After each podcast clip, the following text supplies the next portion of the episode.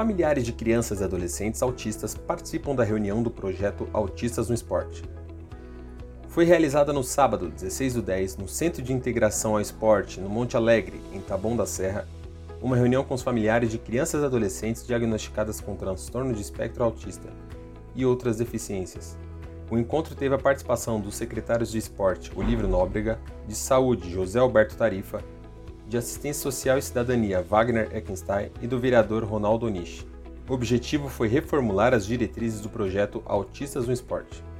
O governo municipal está tomando as medidas necessárias para garantir a segurança das crianças e adolescentes do projeto, com aquisição de equipamentos adequados. A projeção para as atividades iniciarem ainda esse ano.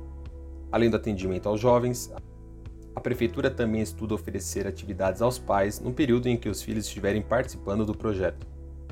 Segundo o secretário de Saúde José Alberto Tarifa, o trabalho será aprimorado e a pasta vai colaborar com as demais secretarias com técnicos específicos para avançar e inovar o atendimento aos autistas no município.